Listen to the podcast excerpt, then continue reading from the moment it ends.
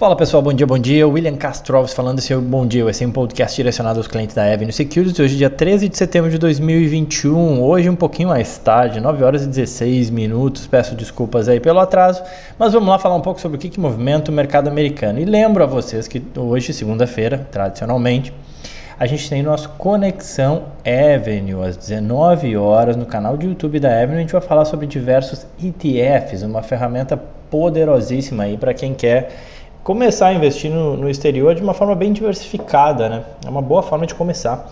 Enfim, convido todos vocês hoje às 19 horas, eu e Guilherme Zanin, vamos falar um pouco sobre ETFs, tá bom? Mas vamos lá, na sexta-feira os mercados encerraram em queda, uma tendência que foi observada na semana toda, né? uma semana mais curta, vale lembrar que segunda-feira foi feriado nos Estados Unidos. Dow Jones fechou com queda de 0,78 e na semana queda de 2,2. O S&P queda de 0,77 e na semana queda de 1,7. E o Nasdaq, queda de 0,87 e na semana uma queda de 1,6. Apesar das perdas na semana, as principais bolsas operam muito próximas aos patamares mais recordes. Né? O Dow Jones está a 2,9 abaixo do seu recorde, o S&P a 1,9 e o Nasdaq a 1,87. Tá? Em termos setoriais, destaque positivo para o setor de semicondutores, SOXX com alta de 0,8, setor de metais e mineração é, com alta de 0,95 o XME, que é o ETF que apresenta o setor. Na ponta negativa, os REITs não performaram bem. O VNQ caiu 1,5%, o setor de utilities também não foi bem, com o XLU caindo 1,4%. Falando de papéis, na sexta-feira as ações de duas tradicionais empresas americanas foram bem. É o caso da GM e da UPS, que acumularam altas de 2,2% apesar da queda do mercado. Na ponta contrária, as ações da Kruger, Kruger né, me enrolou a língua aqui para falar, de varejo de alimentos também não foi bem, caindo 7,5%, além da American Airlines caindo 6,2%. Em termos de economia, o que chamou atenção foi os dados, o dado de inflação ao produtor, indicando uma alta de 0,7 na comparação mensal e de 8,3 na comparação anual. Realmente, a inflação ao produtor assustou, é a maior alta anual desde novembro de 2010 e isso trouxe preocupação, preocupação aos investidores. Agora, uma coisa precisa ser dita, né? Se essa inflação deve chegar ao consumidor americano, como se espera que ela chegue, né? Porque foi uma inflação ao produtor, como se fosse ao atacado, né? Essa inflação ela não vai ficar restrita aqui aos Estados Unidos e vai ser sim exportada para o mundo todo, né? Você imaginar que o iPhone vai ficar mais caro aqui, será que ele não vai ficar mais caro no Brasil? Com certeza. Então, assim, se, e, se essa, essa sendo a tônica, né, o que, que você tem feito para se proteger da inflação americana? Muita gente fala em se proteger do IPCA, mas e a inflação americana? E o CPI?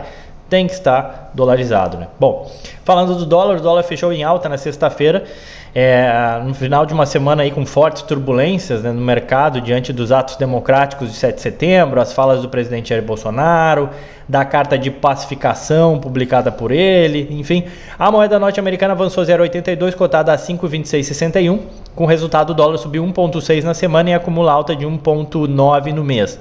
No ano, o avanço é de 1,5, está praticamente estável o dólar no ano. Vamos lá falar agora de alguns papéis, né, destaques aí para Dell Technologies, a Dell, né, conhecida DELL o código. As ações da Dell caíram 2.1 no, no mercado. É, hoje pela manhã, o Goldman Sachs adicionou as ações da empresa à sua lista de compra por convicção, né? Ou seja, dando recomendação de compra aí o Goldman Sachs nas ações da Dell. O Goldman citou aí a forte geração de fluxo de caixa da empresa e os planos de pagamento de dívidas, entre outros fatores, como positivo. A Dell vale 73 bilhões de dólares no mercado americano e suas ações sobem 30% já no ano.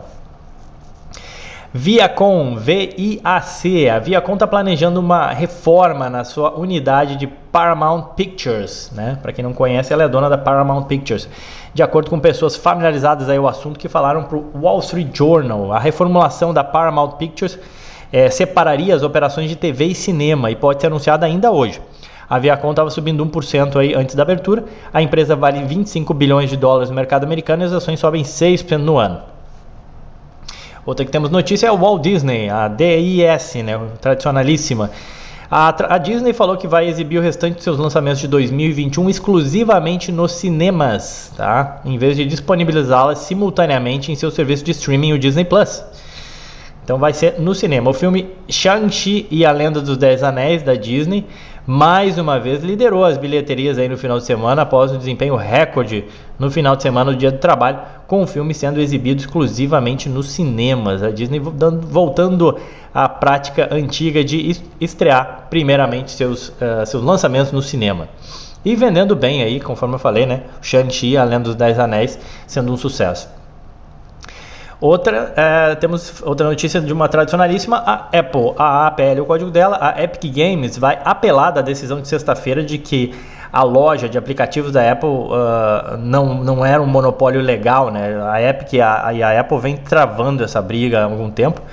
A Epic obteve uma vitória parcial no caso, com a decisão do juiz de que a Apple deve permitir que os desenvolvedores incluam links de pagamentos externos. Bom, na sexta-feira, as ações da Apple repercutiram negativamente essa, essa notícia, né? E seguiremos acompanhando as cenas dos próximos capítulos. E a Pfizer, PFE, o código da Pfizer, a vacina da Pfizer com a sua parceira alemã BioNTech, BNTX, o código da BioNTech, pode ser autorizada para uso em crianças de 5 a 11 anos, já no próximo mês, tá? De acordo com duas fontes familiarizadas com a situação que falaram para Reuters. Espera-se aí que a Pfizer tenha dados de estudos suficientes até então para evitar um pedido, para enviar, desculpa, um pedido de autorização de uso de emergência, emergência à Food and Drug Administration, FDA, aqui nos Estados Unidos. E aí, repercutindo isso, as ações da BioNTech subiam 1,1 no pré-mercado, com essa possibilidade de eventualmente vacinar crianças de 5 a 11 anos. Bom, Indo para hoje, né? As bolsas asiáticas fecharam com resultados variados em si na segunda, destaque negativo para as ações listadas em Hong Kong.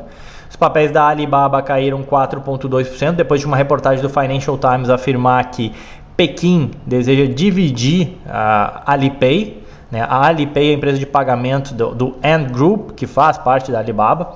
Forçar, e aí o Pequim deseja forçar a criação de um aplicativo separado aí de empréstimos. Outras ações de tecnologia chinesa também recuaram. A Tencent teve queda de 2,5%, os papéis da Meituan perderam 4,5% e o índice Hang Seng Tech teve queda de 2,3%. As ações de tecnologia eh, asiáticas ainda seguem sofrendo. Né? Os papéis das empresas produtoras de veículos elétricos também tiveram queda, depois que o ministro da Indústria do país afirmou que é necessária consolidação do setor. Tem fabricante demais, segundo ele, fabricante de carro elétrico demais na China. E aí forçando a barra para uma consolidação, né? Obviamente os papéis caíram. O papel que o Warren Buffett tem da BYD, que negocia no mercado de balcão aqui nos Estados Unidos, recuaram 2,14 e os papéis da XPeng 2,35. O índice Hang Seng, né, Hong Kong como um todo, é, recuou 1,5%.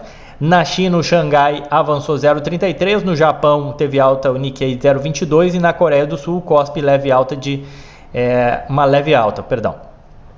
Na Europa, o índice Stock 600, que reúne as ações das 600 empresas de todos os principais setores dos 17 países europeus, sobe 0,5%. Destaque positivo aí para os papéis do setor de petróleo e gás, negativo para o setor de varejo.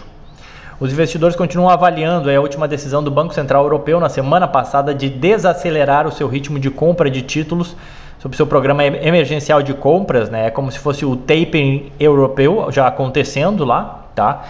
É, em resposta a uma inflação mais alta e ao ritmo mais forte de crescimento do PIB da zona do euro. O Banco Central Europeu também revisou para cima sua previsão de inflação aí no médio prazo. O movimento veio após a divulgação de dados que indicam que a inflação da zona do euro teve uma alta de 3% em agosto, um recorde em uma década. Os futuros americanos apontam para o início de uma semana boa, aí, índices futuros operando território positivo na segunda-feira. E na agenda hoje a gente não tem nenhum indicador relevante, mas na terça-feira, né, amanhã, dados de inflação ao consumidor, onde as expectativas dos economistas é de uma alta de 5,3 na comparação anual em agosto. Além disso, a gente tem dados sobre vendas no varejo, bem como dados de emprego que vão ser divulgados na quinta, tá? E na terça-feira que vem, no né, dia 21 de setembro, o Fed vai iniciar a sua reunião de dois dias para discutir medidas né, e potencial tapering, né? ou seja, redução de estímulos monetários, redução de compra de títulos aqui nos Estados Unidos. Investidores eles vão buscar pistas, pistas aí, né, sobre os planos do programa de compra de títulos do Banco Central americano, que atualmente vem depositando 120 bilhões de dólares no mercado mensalmente, e se imagina que isso vai ser reduzido ou acabar num, num futuro muito breve, tá bom? Bom, era isso então, pessoal. Fico por aqui. Quem quiser pode me seguir nas redes sociais, arroba Will Castro Alves. Desejo a todos um ótimo dia, excelente negócio e um excelente início de semana também. Aquele abraço.